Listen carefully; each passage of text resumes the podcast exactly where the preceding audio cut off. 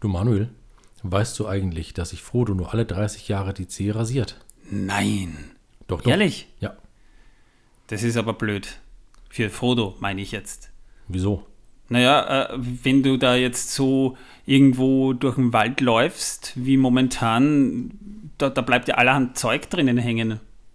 Naja, vielleicht bleiben auch ein paar Beeren und Wurzeln drin hängen, die man später essen kann. Mit viel Ja. Glück eine Kartoffel. Eine Kartoffel, also wenn, wenn ich jetzt irgendwie, wenn so ein Hobbit auf mich zukommt und der behauptet dann irgendwie, hey, ich habe eine Knolle zwischen meinen Zähnen, möchtest du mal kosten, wäre ich schon ein bisschen skeptisch.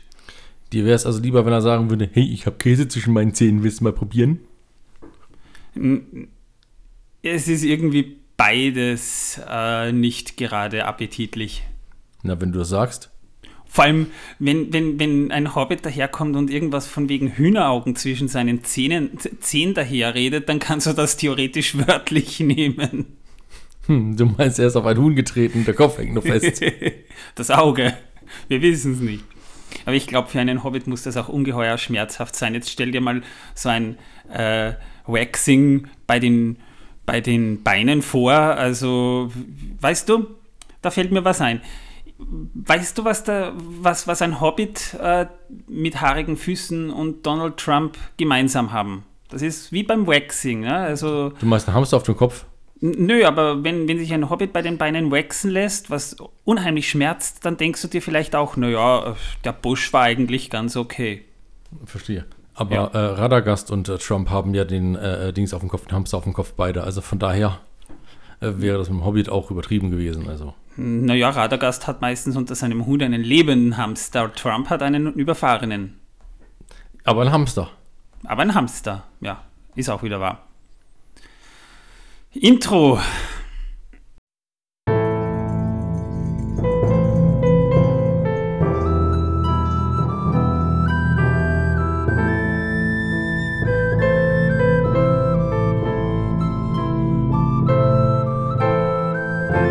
Megovanen, Melonin und herzlich willkommen zu einer neuen Folge von Der Herr der Ringe pro Minute. Der Podcast, in dem wir je Folge je eine Minute aus dem Film Der Herr der Ringe, Die Gefährten von Peter Jackson, basierend auf dem Werk von John Ronald Rule Tolkien besprechen. Ich bin der Manuel und ich bin hoch motiviert. Ich bin Torben und ich bin überhaupt nicht motiviert. Ich bin den ganzen Tag rumgerannt wie ein Blöder, nur um euch oder für euch den Podcast machen zu können. Und Das- jetzt bin ich so fertig, dass ich glatt schlafen könnte. Naja, dann schlaf mal gut, Torben. Nein, ich bin, ich bin wirklich wahnsinnig motiviert, denn ich habe Post von Spotify bekommen letzte Woche. Äh, oder diese Woche, wenn man es genau betrachtet, denn wir nehmen heute am Freitag auf. Die Folge geht am 6. August, also zum Nikolaus online. Und wir haben, wir waren insgesamt bereits in den Spotify-Charts 32 Tage lang mit einer Spitzenposition von 25. Und das hat mich schon ziemlich umgehauen. Ja, mein Kiefer tut immer noch weh von dem Schlag. Ja, nein, ich habe gerechnet, dass wir es vielleicht irgendwann mal so auf Platz 90 oder irgendwie schaffen, aber Platz 25, das ist schon ziemlich heftig. Das war übrigens eh diese Woche, Ende November nämlich. Und äh, dann habe ich nachgeguckt, bei Apple sind wir auch in den Top 50 unter der Kategorie Film und Fernsehen, was jetzt nicht so besonders ist, aber in unserer, unter, in unserer Unterkategorie, nämlich TV-Geschichte, also Filmgeschichte, das ist halt schon eine sehr nischige Ecke, ich weiß, sind wir in den Top 5. Zeitweise auf Platz 1, momentan sind wir auf Platz 3 übrigens. Also ich muss schon sagen, da bin ich dann schon ein bisschen baff, dass uns doch einige Leute zuhören. Ich finde es toll. Also alle Zuhörer, die uns hier regelmäßig hören, ich weiß, dass eure Zeiten hauptsächlich beim Hören zwischen 11 und 17 Uhr sind. Das heißt, da sind die meisten Leute arbeiten oder in der Schule und äh, da finde ich es dann eigentlich schon ganz toll, dass ihr dann tatsächlich noch ein bisschen Zeit habt, uns, unserem Gesabbel zuzuhören. Also da möchte ich erstmal wirklich Danke an alle sagen, die diesen Podcast abonniert haben. Manuel, Platz 25 ist nur von 27 Gesamtplätzen. Das ist dir klar, oder? Echt? Echt? Oh, das ist schade. Aber wir sind vor Mario Barth. Ja, der ist drei Plätze hinter uns. Stimmt, ja, das ist cool. Nein, wir sind tatsächlich vor Mario Bad momentan. Das ist cool. Nein, ich finde es irgendwie interessant und, und einfach toll, weil äh, ich habe hauptsächlich Film- und, und TV-Podcasts abonniert, die ich wirklich sehr gerne höre. Ich sage nicht, dass wir spitze oder spitzenmäßig sind, aber ich finde es teilweise toll, dass einige meiner Lieblingspodcasts gelegentlich sogar hinter uns sind, aber das soll jetzt natürlich kein Konkurrenzkampf sein. Ich finde es einfach toll. Und das ist eine unglaubliche Motivation, weiterzumachen. Das kann ich am Ende dieses Jahres auf jeden Fall mal sagen. Ich finde es toll. Dankeschön an alle Hörer. Ja, ähm, die wir jetzt wieder verloren haben, weil Martin ist ja heute wieder nicht dabei. Dafür ist er in der nächsten Sendung wieder mit dabei. Hoffen wir es für ihn. Die übrigens ein fetter Brocken wird, aber dazu kommen wir am Ende dieser Folge sowieso nochmal. Was haben wir denn in der letzten Folge besprochen? Äh, ja, äh, ich weiß es, wir haben über Kartoffeln geredet. Nein, wir haben über das Jamba-Küken gesprochen. Ähm, nochmal, sorry dafür, Leute. Ähm, ja, wir haben darüber gesprochen, dass die Nazgul-Kostüme ca. 30 Meter Stoff beinhalten und dass 29 dieser Kostüme angefertigt wurden. Viel ist ja nicht passiert oder, oder nichts Relevantes, worüber wir viel reden hätten müssen. Würde ich fast auch von dieser Folge annehmen. Da passiert nicht so viel, obwohl es eine actiongeladene Szene ist, aber wir kennen es bei Action-Szenen. Da gibt es viel Action, aber wenig Handlung. Aber tatsächlich gibt es in dieser, in, in dieser Folge einige ganz interessante Informationen, über die wir hier reden können. Ja, und die haben alle nichts mit Corona zu tun. Aber auch nicht mit Kartoffeln. Leider nein. Nein. Whatever. In Minute Nummer 57, oh, sind wir, wir haben bald eine Stunde voll, Torben, das ist Wahnsinn. Äh, da, Wir haben schon mehr als eine Stunde Aufnahme voll. ja, wir haben, wir haben sogar über 30 Stunden Aufnahme rein von diesem Podcast abzüglich der Specials. Wollte ich jetzt nur mal losgeworden sein. Na super. Und wie kommst du dann bitte schon auf eine Stunde voll? Naja, der Film. Ach so, Stunde vom Film. Ja, der Film. Klar. Wir sind bei Minute 57. Ach so. Ich sag ja, ich bin den ganzen Tag für euch rumgerannt, nur um heute hier sein zu können und äh, ja, mein Gehirn ist ein wenig eingerostet. Ja. Zu viel Diskussion wegen komischer Tests, die man vorweisen soll und ähnlichen anderen Dingen. Ganz merkwürdig momentan. Ganz Er rennt merkwürdig. durch Wien, weil er ständig irgendwie einen Corona-Test abgeben muss, ja. Das ist, ähm, ja, momentan es, sind die Leute wieder sehr nervös, ich weiß. Und gerade vor Weihnachten bräuchte man das nicht. Ich freue mich, wenn Weihnachten wieder um ist, denn dann fängt endlich die stillste Zeit im Jahr an. Äh, ja, natürlich. Äh, die Schlafenszeit. Winterschlaf, ja. Was passiert jetzt die Minute 57? Frodo bleibt kurz stehen und meint, Sam und ich müssen das Auenland verlassen. Wir gehen nach Bree. Und dann sagt Mary, verstehe, überlegt kurz, Bockenburger Fähre, folgt mir. Und dann laufen sie durch den Wald und hinter ihnen sind einige Reiter her. Einer schneidet auf Frodo fast, der kann gerade noch so ausweichen und wir sehen dann so circa eine halbe Minute, wie die Hobbits vor den schwarzen Reitern durch den Wald davonlaufen. Dann gibt es einen schönen White Shot, wie sie über einen Zaun drüber jumpen und auf eine Fähre zulaufen. Ja, äh, Sam, Mary und Pippin schaffen es rechtzeitig zur Fähre, hüpfen rauf, rufen noch Frodo, Frodo, Frodo. Aber Frodo, der interessanterweise zurückbleibt, was sind denn das bitte für Arschlöcher von Freunden? Man, man lässt keine Leute zurück. Ich meine, sie warten mit der Fähre auf ihn. Der Zeichentrick Sam wäre einfach davon gelaufen und hätte dann wahrscheinlich die, die Hände vor den Mund gehalten. Tut mir leid, Herr Frodo, ich fürchte mich so. Und hätte dabei die ganzen Nägel abgeknabbert, die er schon ein paar tausend Mal abgeknabbert hat. Wahnsinn. Genau. Und mit Blümchen geschmissen.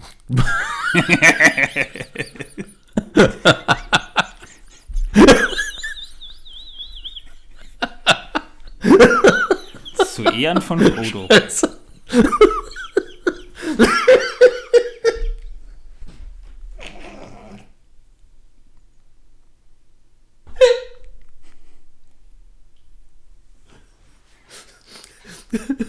Tut mir leid, ich habe mir das Bild vor Augen.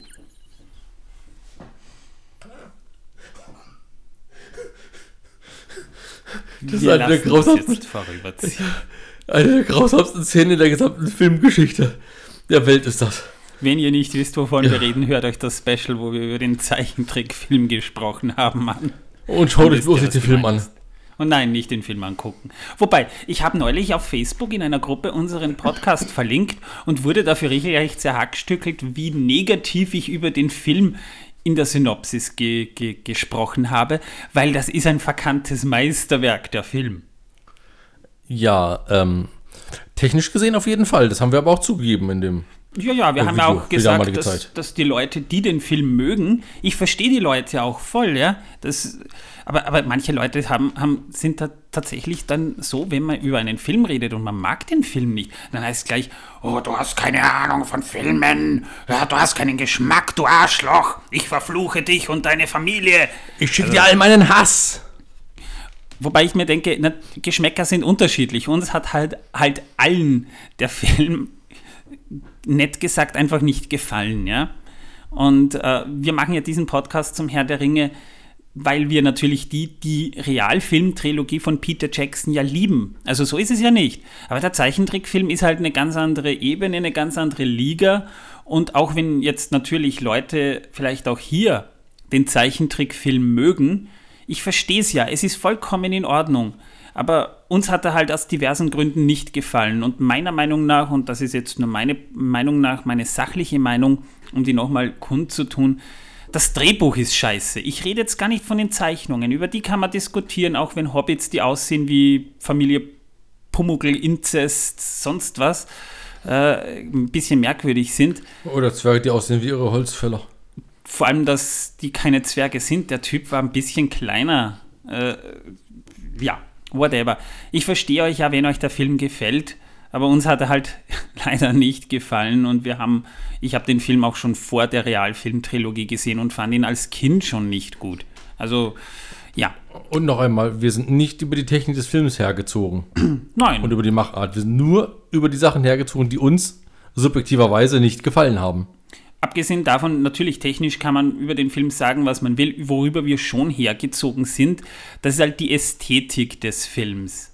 Also die Ästhetik, dass die, der Film teilweise zu bunt ist, dass manche Szenen zu lang sind, dass das in psychedelischen Farben abgedreht wurde. Das kann man natürlich schön finden. Das war auch in den 70ern jetzt Usus. Also so unnormal war das nicht. Aber auf der anderen Seite muss man halt fairerweise auch dazu sagen, gerade aus ästhetischer Sicht war das nicht schön, zumindest nicht für mich. Und Für mich auch nicht. eben, also ja. So, ähm, wir haben in dieser Minute, in Minute 57, immerhin etwas, äh, über das man reden kann, nämlich die Bockenburger Fähre und was alles dazugehört, denn das ist etwas, worüber wir in unserer geografischen Auenlandkunde noch nicht gesprochen haben. Also Bockenburger Fähre, was ist Bockenbra Bur Bockenburg überhaupt? Ähm, und ähm, natürlich dann auch über die Brandyweinbrücke.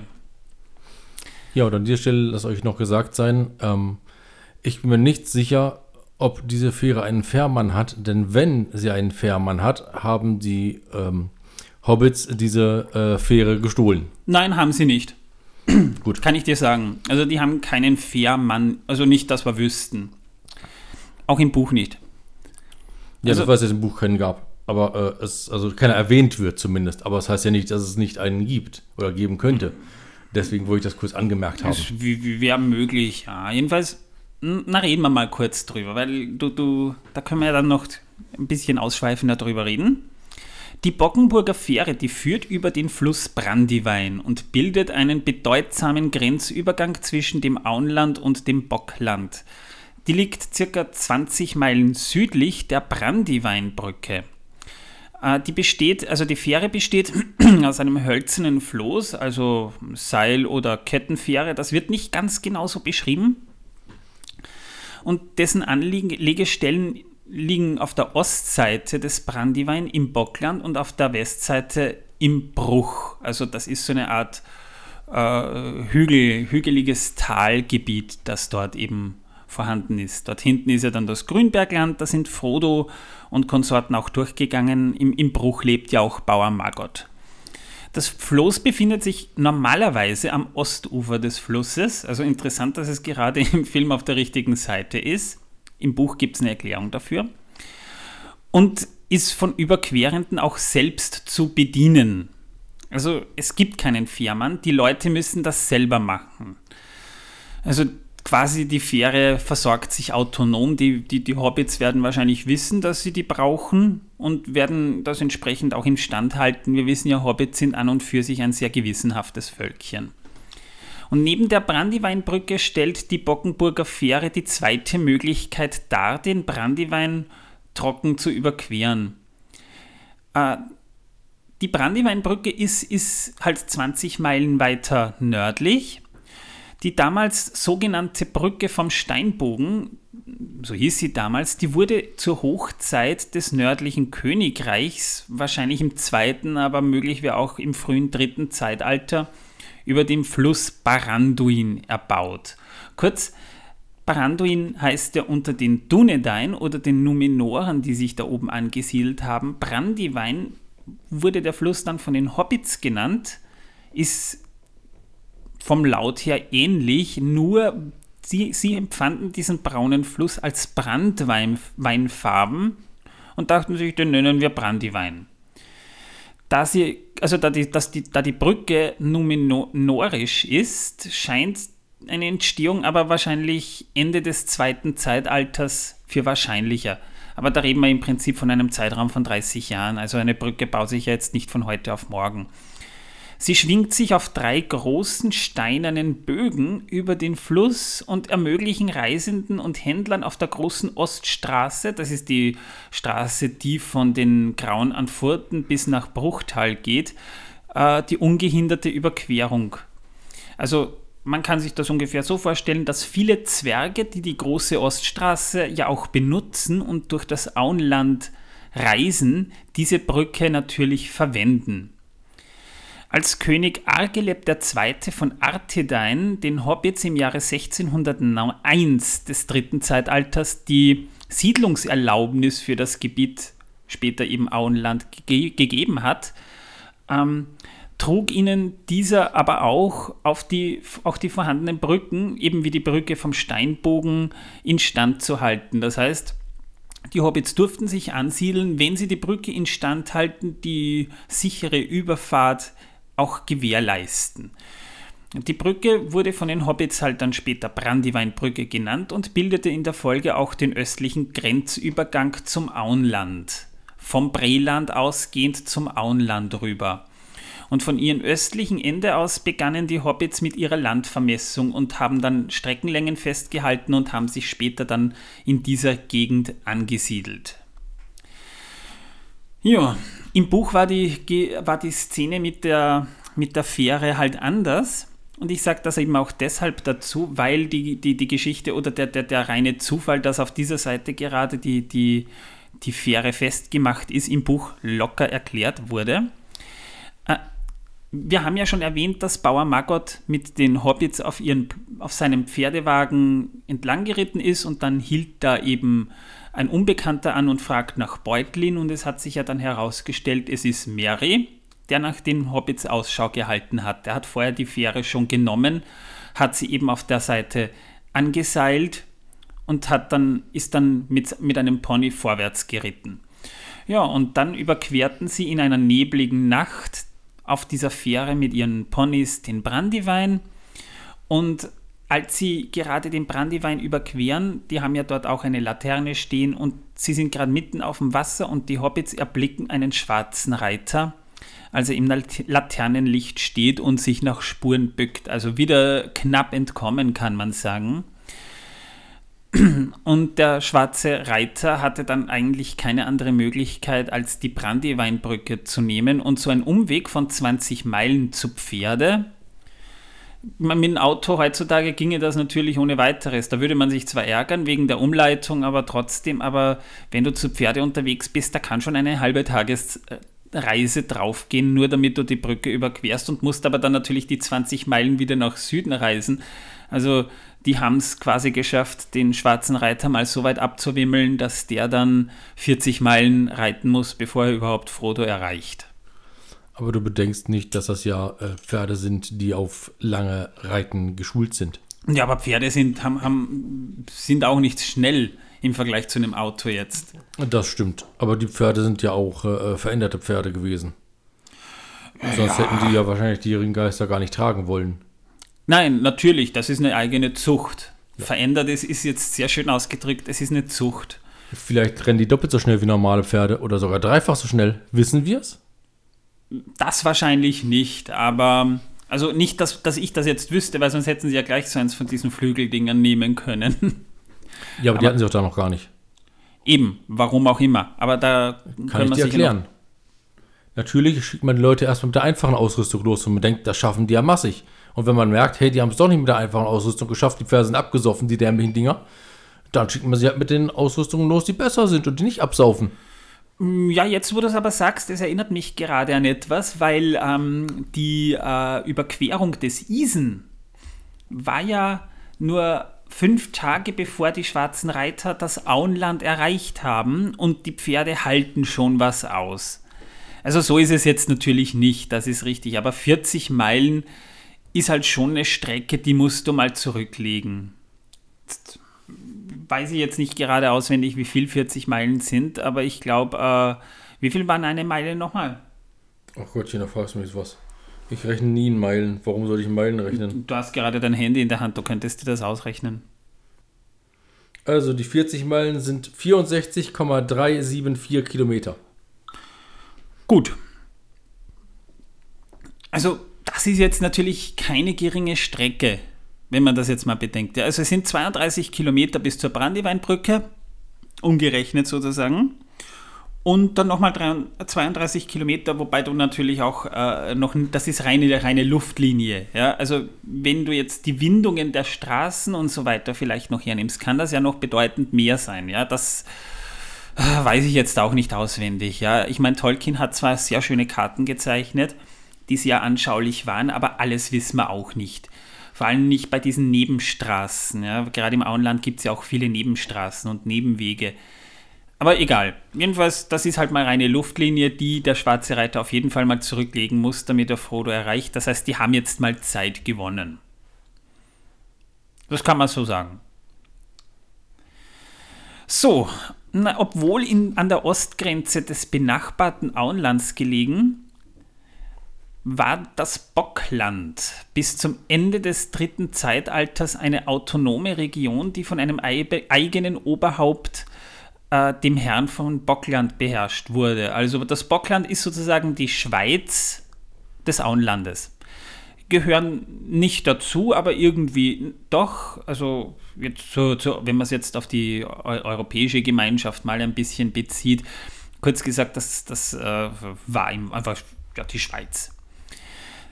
Sitz des Herrn von Bockland war das Brandigut oder Brandischloss, wie es früher noch in den Übersetzungen hieß, in Bockenburg. Das ist der Hauptort des Bocklandes und liegt direkt am Brandiwein bei der Brücke. Die bedeutendste und einflussreichste Familie des Bocklands waren die Brandibocks, denen ja auch Mary angehört. Er war ja auch der Sohn des Oberhaupts. Und neben Bockenburg dem Hauptort von Bockland gab es noch weitere Ortschaften, zum Beispiel Neuburg, Steingrube, Hagsend und das Dorf Krickloch. Krickloch ist übrigens der Ort, in den Frodo zieht, äh, um dort quasi zur Tarnung seines äh, Verlassens des Auenlands dort zu leben.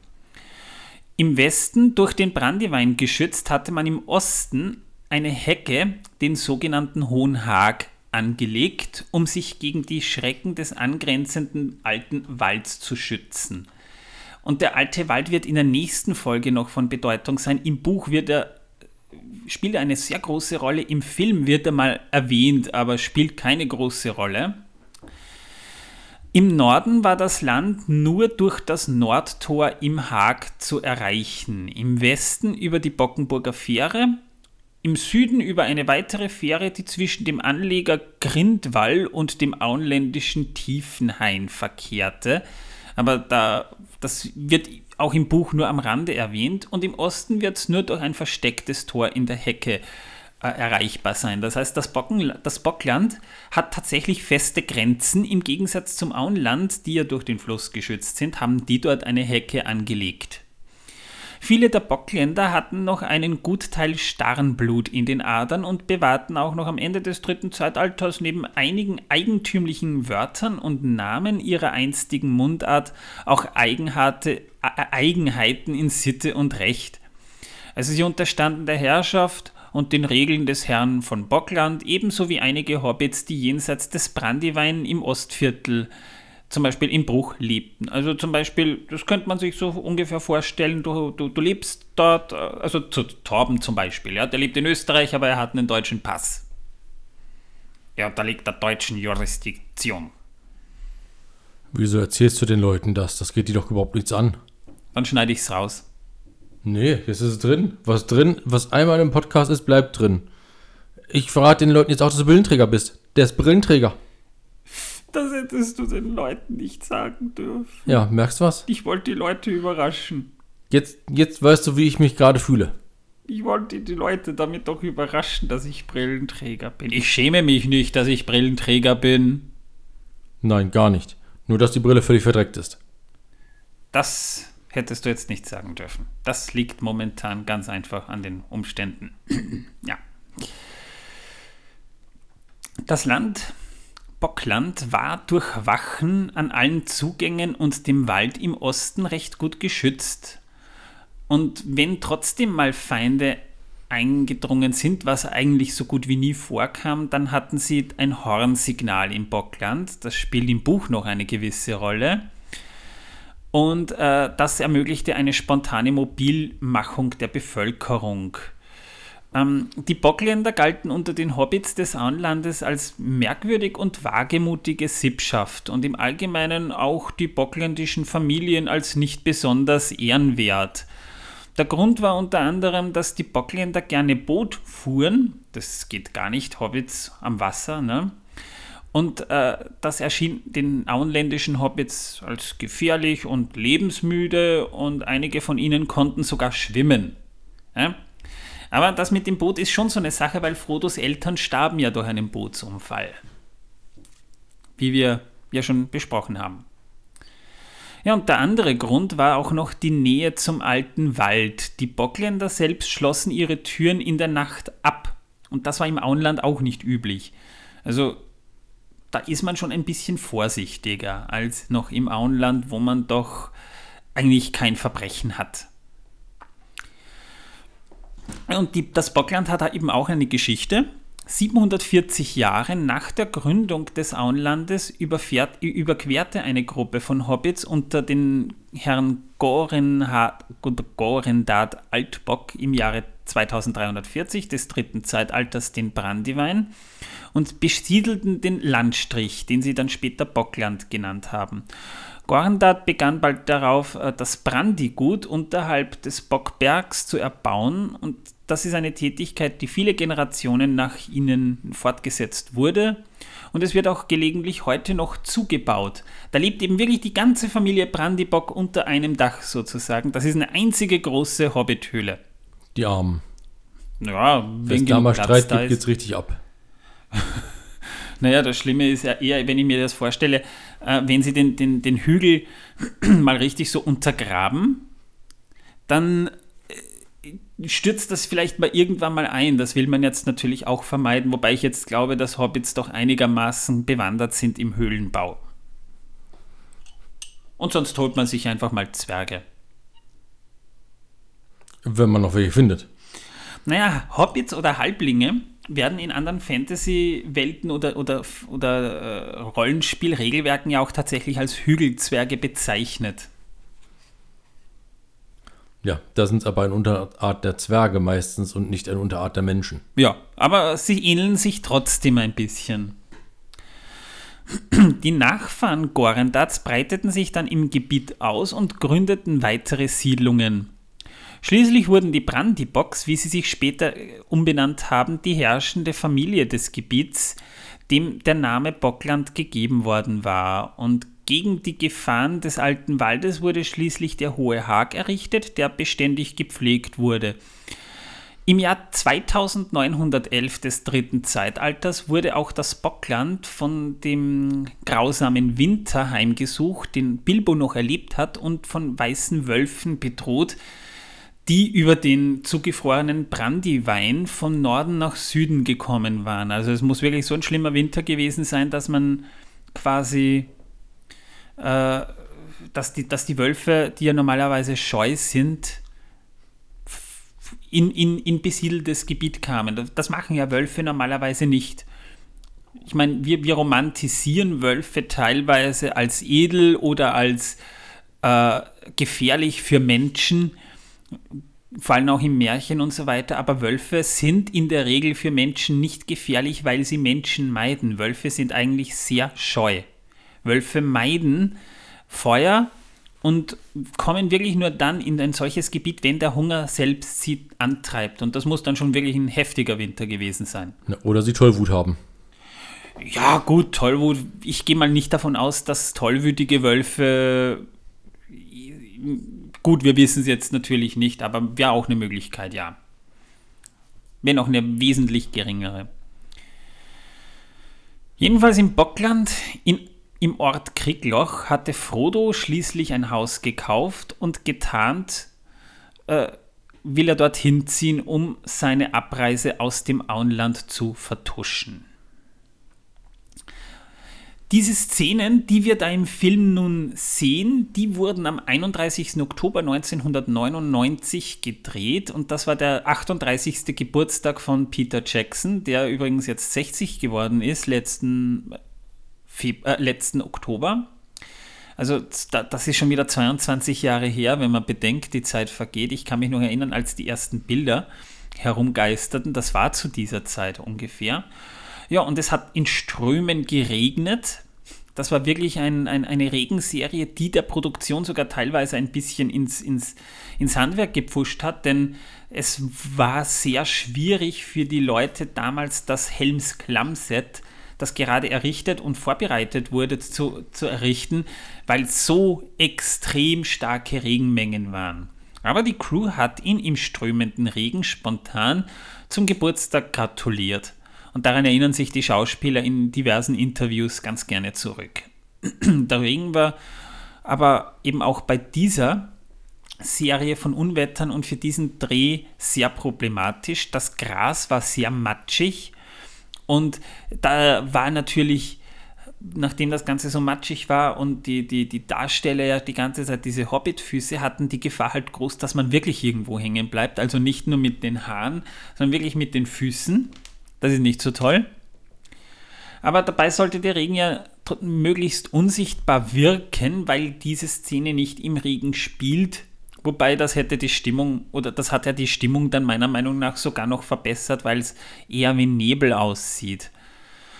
Und äh, wir sehen ja dann diese Szene mit dem schwarzen Reiter, dessen Umhang im Wind weht und wir sehen richtig, wie diese Regentropfen weggeweht werden. Das sieht schon recht fein aus, wenn du mich fragst. Ich frag dich aber nicht. Das ist gut, Torben. Ich hab's dir trotzdem gesagt. Danke. So, Jetzt reden wir noch, wir haben letzte Woche über Billy Boyd gesprochen. In dieser Folge sprechen wir über Mary-Darsteller Dominic Monaghan. Der wurde am 8. Dezember 1976 in Berlin geboren. Er wohnte jedoch auch eine Zeit lang in Düsseldorf und Münster. Er spricht also auch fließend Deutsch. Als er zwölf war, zog er aber mit seinen Eltern wieder zurück nach England und zwar nach Manchester. Dort studierte Monaghan dann englische Literatur, Schauspiel und Geographie. Begann dann auch mit der Schauspielerei professionell, bekam einige kleinere Rollen in Low-Budget-Filmen angeboten. Ja, Monaghan sprach für Frodo vor.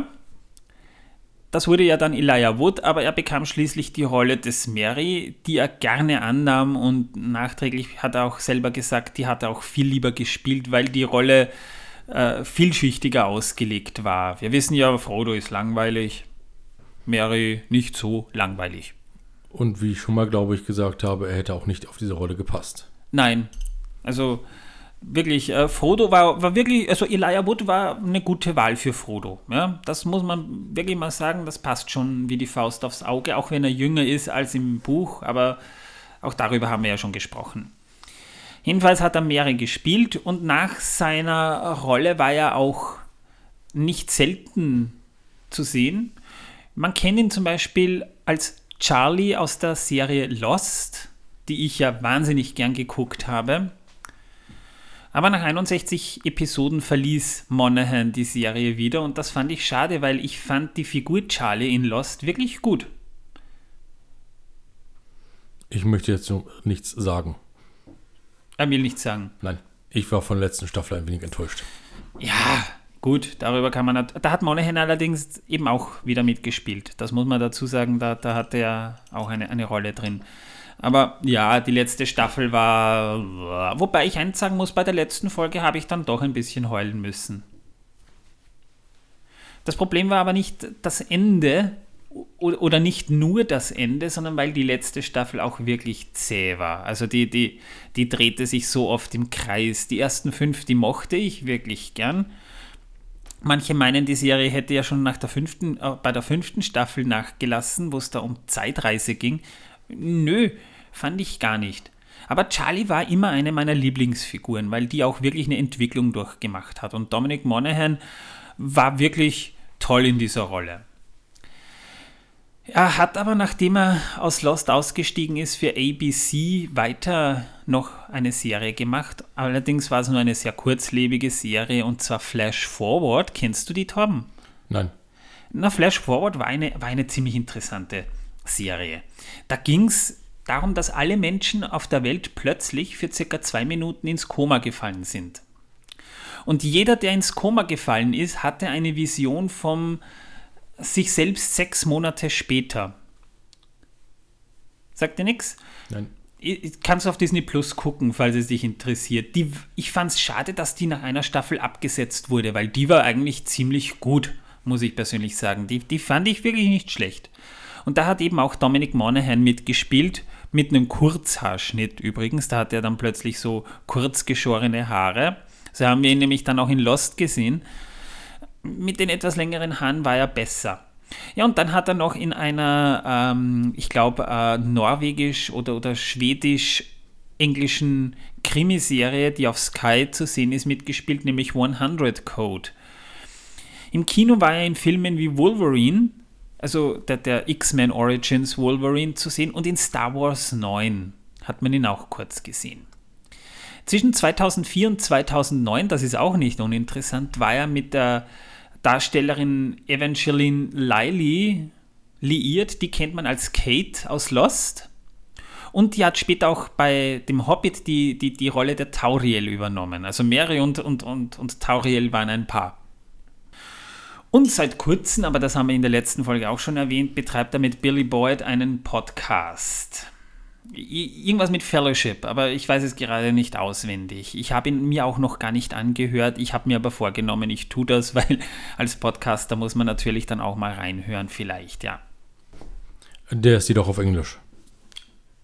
Wobei Billy äh, Monahan könnte Deutsch auch sprechen. Vielleicht fragen wir mal, ob er da dabei sein möchte. Aber ich glaube, ich hätte nicht das Geld, den Typen zu buchen. Ich glaube, ich hätte nicht die Muße, mich mit dem Typen zu unterhalten. Ich schon. Der könnte einiges Interessantes erzählen. Bestimmt. Aber ich glaube nicht, dass er, uns, dass, er, dass er uns auf dem Schirm hätte.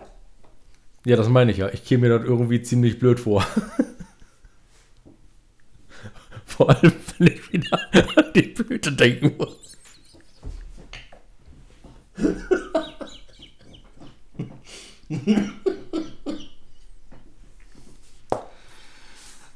Zeit, dass wir eine neue Kategorie in diesem Podcast einführen. Wir nennen ihn, um Torben zu ehren, beschriebene, beschriebene Klopapiersuppe. Beschriebene Klopapiersuppe. Das müssen wir mal zusammen sagen und das sagt er jetzt mal zehnmal hintereinander. Beschriebene Klopapiersuppe. Beschriebene Klopapiersuppe. Perfekt. Wir, wir müssen dann mal einen Einspieler machen mit, mit, mit Echo unterlegen und den spielen wir dann immer ein. Irgendwie sowas wie beschriebene Klopapiersuppe. Aber ich glaube, die wissen gar nicht, was es damit auf sich hat, oder hatten wir schon mal erwähnt? Doch, vor einigen Folgen.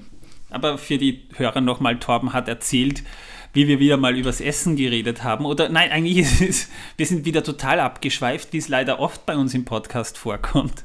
Und Torben hat uns erzählt, dass er äh, bei ich koche.at, glaube ich, oder, oder, oder Nein, das war chefkoch.de chefkoch.de, ja. ein Rezept für Klopapiersuppe eingereicht hat. Und das haben die nicht genommen. Äh, Nein, das wurde von denen rausgelöscht. Ach so, noch besser, ja. Aber du könntest das ja mal mitnehmen in die Sendung und vorlesen. Vielleicht kommt ja jemand von unseren Hörern auf den Geschmack. Ich kann es aber auch einfach im, Podca ähm, im Podcast, sage ich schon, im, im Discord veröffentlichen. Ja, aber es hat ja nicht jeder Dis oder es, es ist ja nicht jeder Discord. Das interessiert mich doch nicht. Ja, Ich bin eigentlich auch gar nicht. Gut, aber das ist ein guter Übergang. Äh, Discord. Wir haben ja mittlerweile doch eine kleine, feine Community um uns versammelt. Es können auch gerne mehr sein. Wenn ihr mit uns über so anspruchsvolle Themen wie Klopapiersuppe reden möchtet oder andere Themen, über die wir geredet haben, Zum Beispiel, warum der Brandywein nicht endlich begradigt wird. dann kommt in unseren Discord. Ihr findet den Link zum Discord in der Beschreibung des Podcasts. Oder Fragen wie, wenn man aus dem Brandywein trinkt, warum ist man nicht besoffen? Wir haben da ein ganz interessantes Gespräch gebracht und zwar, Torben, was hat Erbseneintopf mit der Boshaftigkeit von SpongeBob zu tun? Was übrigens auch wieder mit dem Herrn der Ringe zu tun hat. Äh, SpongeBob hat was mit dem Herrn der Ringe zu tun. Nein, er Erbseneintopf und SpongeBob haben was mit dem Herrn der Ringe zu tun. Ach so, ich verstehe. Gut, wir haben uns darüber unterhalten. Ich habe letzte Woche Erbseneintopf mit meiner Frau gekocht, wo Torben gemeint hat, das ist eher Wurstsuppe gewesen. Ja, definitiv. Es war das Rezept meiner Frau, nicht meins. Ich hätte es anders gemacht. Aber egal. Jedenfalls haben wir darüber gesprochen. Sie hatte nämlich die geniale Idee, es war ja auch Gemüse drin, sie kauft bunte Möhren. Also wo Möhren jeder Farbe dabei sind, orange, gelb und rote Möhren. Oder lila Möhren oder wie man es auch immer nennen möchte. Ja? Und das Problem bei diesen lila Möhren ist, dass ähm, die ordentlich abfärben. Ja? Lila Möhren machen jedes Essen grausam anzuschauen, weil das dann so einen grauen Ton bekommt. Ja? Und das ist halt auch bei, unserem, bei unserer Wurstsuppe, ich nenne es trotzdem Erbseneintopf, ähm, auch der Fall. Und wir haben dann eben festgestellt, naja, also Mangold, was auch buntes Gemüse ist, sieht, wenn man es dann mal kocht oder verarbeitet, auch nicht mehr so schön aus. Wenn das Ganze abfärbt, wird das Ganze so ein richtiger brauner Matsch. Und das ist natürlich ein tief philosophischer Gedanke, denn je bunter und je vielfältiger alles ist, desto, desto grauer könnte man fast meinen, wird es. Und wenn man sich so Mordor ansieht, glaube ich, haben wir Sauron und Mordor immer falsch beurteilt. Sauron ist gar nicht unbedingt der Böse. Was ist, wenn er der Gute ist? Und die Orks sind das vergessene Regenbogenvolk. Ja? Das auf Einhörnern reitet, meinst du? Ja, zum Beispiel. Ja, die, die schwarzen Reiter, die sind nicht schwarz, weil sie schwarz sind, sondern sie haben einfach alle Farben in sich vereint. Oder Das aber ist- sind einfach traurig und deswegen sind sie schwarz. Das ist gelebte Vielfalt und wir verstehen das einfach teilweise vielleicht falsch. Sauron will vielleicht einfach nur gegen den Aggressor, gegen den konservativen Aggressor Gondor vorgehen und will einfach der Vielfalt eine Chance geben und die, du weißt ja, die Sieger schreiben die Geschichte und vielleicht hat einfach nur die gondorische Propaganda Sauron in ein völlig falsches Licht gerückt. Und demzufolge ist auch Plankton nicht böse bei SpongeBob. Plankton möchte vielleicht mit seinem Krabbenburger-Rezept, an das er rankommen möchte, den Welthunger lösen. Vielleicht ist, ist, ist Plankton der Elon Musk von Bikini Bottom. Ich meine, wenn man sich SpongeBob mal anguckt, ja, nur ein paar Sekunden, die Art von SpongeBob ist nervtötend. Der Typ nimmt einen ganzen Ort mit seiner Art in Geiselhaft. Dem stimme ich zu. Also SpongeBob ist, ist definitiv das wahre Böse. Und, und Sauron nicht. Ja, das wollte ich jetzt mal loswerden. Schönen Gruß an unsere Hörer da draußen, die in diesem tollen Gespräch bei Discord dabei waren. Das musste ich loswerden. Und Nicole hat eine ganz interessante Frage gestellt, über die wir diskutieren können. Warum hat Gandalf, der doch sonst so hunderttausendprozentig weitsichtig und klug ist, nicht geahnt, dass Saruman nicht mehr so ganz richtig tickt, dass er neidisch ist und dass er eine verborgene Agenda verfolgt? Wie konnte es sein, dass Saruman Gandalf gefangen nehmen konnte, weil er Gandalf damit völlig überraschte, wo Gandalf ja quasi von allem eine Ahnung hat. Ja? Der, der, der Typ ist, ist imbar. Das ist nämlich eine gute Frage. Ja, die kann ich aber beantworten, ganz leicht Nämlich? sogar. Die beiden sind ja Freunde. Und bei Freunden merkt man sowas manchmal nicht. Oder man will es übersehen. Bist du sicher, dass das. Freunde sind und nicht einfach nur Kollegen? Also ich denke, die zwei sind Freunde gewesen in früheren Zeiten. Möglich wäre es, ja. Na, ich sag mal so, ich glaube, dass Gandalf manche Sachen zwar vorhersehen kann, aber nicht Dinge, die über seinen Horizont hinausgehen. Saruman ist ja doch noch ein, ein Stück mächtiger als Gandalf, nicht weiser, aber mächtiger. Das ist, vielleicht, das ist ja schon ein großer Unterschied. Und natürlich glaube ich schon, dass Gandalf schon gerafft hat, dass Saruman ein bisschen eifersüchtig ist auf Gandalf. Aber er hat das mehr oder weniger hingenommen, weil er dadurch wahrscheinlich keinen Konflikt vom Zaun brechen wollte. Gandalf wollte ja auch nicht dem Weißen Rat vorstehen. Das Vielleicht dachte er auch einfach, es wäre ein gesundes Konkurrenzdenken. würde jetzt nicht zu Gandalf passen, meiner Meinung nach. Na, Nein. Nicht von ihm, sondern von Saruman Ach so, ihm gegenüber. Ja, wäre natürlich auch eine Möglichkeit. Natürlich. In der Politik kennt man das ja zur Genüge, ja. Nein, ich glaube ganz einfach, dass Gandalf es vielleicht schon geahnt hat, dass Saruman nicht immer jemand ist, auf den man sich ganz verlassen kann. Er hat ja immerhin auch 50 Jahre gebraucht, Isengard zu befestigen. Ich meine, wer befestigt so eine schöne Anlage, nur um alleine drin zu wohnen und, und Gandalf hätte das nicht gemerkt? Das ist ja auch so eine Sache, ja. Ja, da sind wir nämlich dann auf einen ganz interessanten Punkt gekommen. Und wir haben jetzt herausgefunden, wir wissen, wer der Weihnachtsmann oder wer der Nikolaus ist. Und heute ist Nikolaus, also der, der Zeitpunkt der Veröffentlichung des Podcasts, da ist Nikolaus. Bei uns ist es erst in drei Tagen, aber heute ist Nikolaus, weil heute der 6. Dezember ist und heute das Ding online geht, ja. Also mit anderen Worten, wir befinden uns gerade in einer Zeitreise. Genau. Also Saruman hat im Film ja scheinbar innerhalb von ein paar Tagen ein komplett schönes äh, Örtchen, Fleckchen Land in ein hochindustrialisiertes Gebiet gebaut. Ja. Die Chinesen, die können theoretisch ein Krankenhaus in elf Tagen aus dem Boden stampfen. Aber sowas in elf Tagen oder, oder in, in fünf Tagen oder, oder der Zeitraum, in dem das Ganze halt spielt, das ist nicht viel im Film, ja. Jedenfalls nicht gefühlt. Das ist schon gigantisch. Also das muss man mal zusammenbringen. Magie und viele Orks.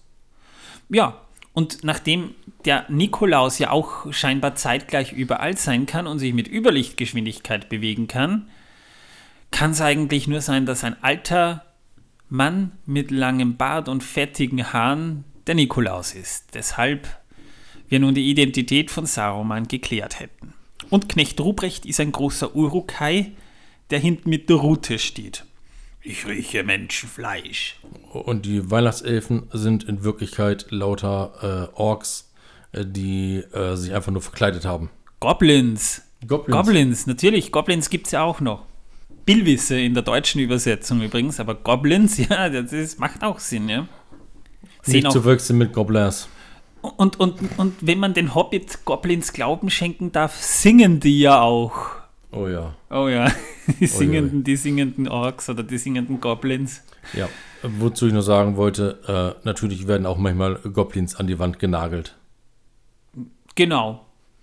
Und bei Orks sind das dann keine Socken, die man an den, an den Christbaum hängt, sondern das sind abgetragene Stiefel auf Schürhaken. Du weißt dass du warst im Mordor-Spa. Da hatten sie es aber leider nicht. Ach ja, da war ja nicht Weihnachten, da war Sommer gerade, ja. Genau. Da hatte der, der, der Nikolaus gerade Urlaub sozusagen. Also wie- wieder, wieder eine Sache geklärt, das wird alles völlig falsch dargestellt. Sauron ist in Wahrheit der Gute, weshalb wir nun beschlossen haben. Und Dass das- Saruman der Nikolaus ist. Ja. Und deswegen verkünde ich nun, ich bin Vorstand von Team Sauron. Und ich bin Vorstand von äh, Team Gollum. Genau. Also ihr könnt euch aussuchen, äh, welches Team ihr wählt. Die Geschichte ist die, wir haben, ich habe unlängst mal versucht, so, weil ich gerade dabei bin, ein bisschen Merchandise für den Podcast zu basteln. Vielleicht wollt ihr ja mal ein T-Shirt haben. Und da habe ich einen kurzen Entwurf gemacht, nur so zum Spaß. Und da habe ich äh, das Logo oder ein neues Logo, das ich für die T-Shirts entworfen habe, mit Zusammenarbeit aller, die dabei waren im Discord. Danke übrigens an alle. Und da meinte Miller dann, naja, ich weiß nicht, das Ganze sieht irgendwie so aus nach Team Sauron. Und dann habe ich mir gedacht, ja, so ein T-Shirt, wo Team Sauron draufsteht, wäre nicht schlecht. Und nachdem ja die Orks die Vielfalt in Person darstellen. Ja, also wenn man, man kann Orks wirklich so betrachten und sie werden einfach nur völlig falsch dargestellt. Wahrscheinlich ist das eine richtig fidele, schöne, nette, bunte Truppe. Mache ich zum Pride Month dann auch ein Regenbogen, ähm, eine, eine Rainbow Edition dazu für Team Sauron. Also Join Team Sauron. Gelebte Vielfalt. Hervorragend. Ich glaube, ich gehe mich mal übergeben. Ja, und damit sind wir durch mit dieser Minute und mit der Klopapiersuppe. Was haben wir in der nächsten Folge? Das wird nämlich ein fetter Brocken. Und zwar ein, insofern ein fetter Brocken, weil auf den habe ich mich jetzt schon gefreut und gefürchtet zugleich.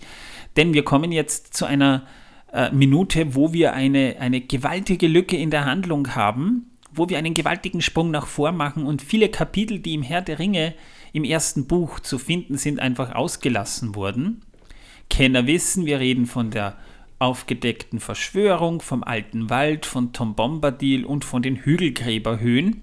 Also ganze vier Kapitel, die da ausgelassen wurden und die aber eigentlich eine ziemlich äh, breite Palette an Handlung abdecken, die später nicht relevant für die Handlung des Herrn der Ringe sind, aber trotzdem trotzdem unter Fans wahnsinnig beliebt sind. Und viele bedauern, dass Tom Bombadil in den Filmen nicht vorkommt. Drum reden wir in der nächsten Folge über das, was im Film fehlt, aber im Buch nicht. Na, das wird einiges werden. Oh ja, das wird eine, eine Folge, die habe ich schon herbeigefürchtet, aber auf die freue ich mich schon. Also hoffe ich, ihr seid auch dann dabei. Dann lesen wir nämlich auch ein paar Podcast-Rezensionen vor. Ja, also ihr könnt uns natürlich im Discord besuchen. Lasst uns bei Apple Podcasts vielleicht den ein oder anderen Stern da und gebt uns eure, euer Feedback und eure Meinung ab. Das würde uns auch wahnsinnig freuen und bringt uns natürlich auch im Podcast weiter. Jo, Manuel, aber ich muss es los, Kartoffeln kochen. Na dann Mahlzeit, wir sind fertig. Ich wünsche euch alles Gute, bis zum nächsten Mal. Ciao. Und tschüss.